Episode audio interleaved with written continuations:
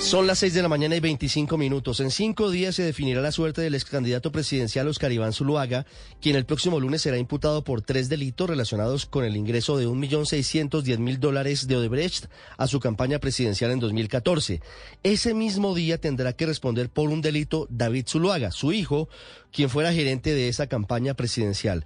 En materia penal a Zuluaga no le quedan muchos caminos de cara a la imputación de cargos por fraude procesal, falsedad en documento privado y enriquecimiento ilícito que podrían significar una condena de nueve años de cárcel. Por eso comienza a abrirse paso una eventual negociación con la Fiscalía, que necesariamente tendría que pasar por su aceptación total de responsabilidad de los delitos que le endilga la justicia, teniendo en cuenta la contundencia de los audios entregados por su delator, el exdirector del Invías, Daniel García Arizabaleta. En los próximos días, antes de la imputación de cargos, podría darse una reunión entre Zuluaga y la Fiscalía, que incluso podría abrir otra posibilidad, y es que dentro de la negociación penal, el ex candidato acepte la totalidad de los cargos a cambio de que se extinga cualquier tipo de investigación contra su hijo David Zuluaga. Todo eso está en el aire, no se ha concretado, aunque ya se han recibido mensajes en el búnker de la Fiscalía.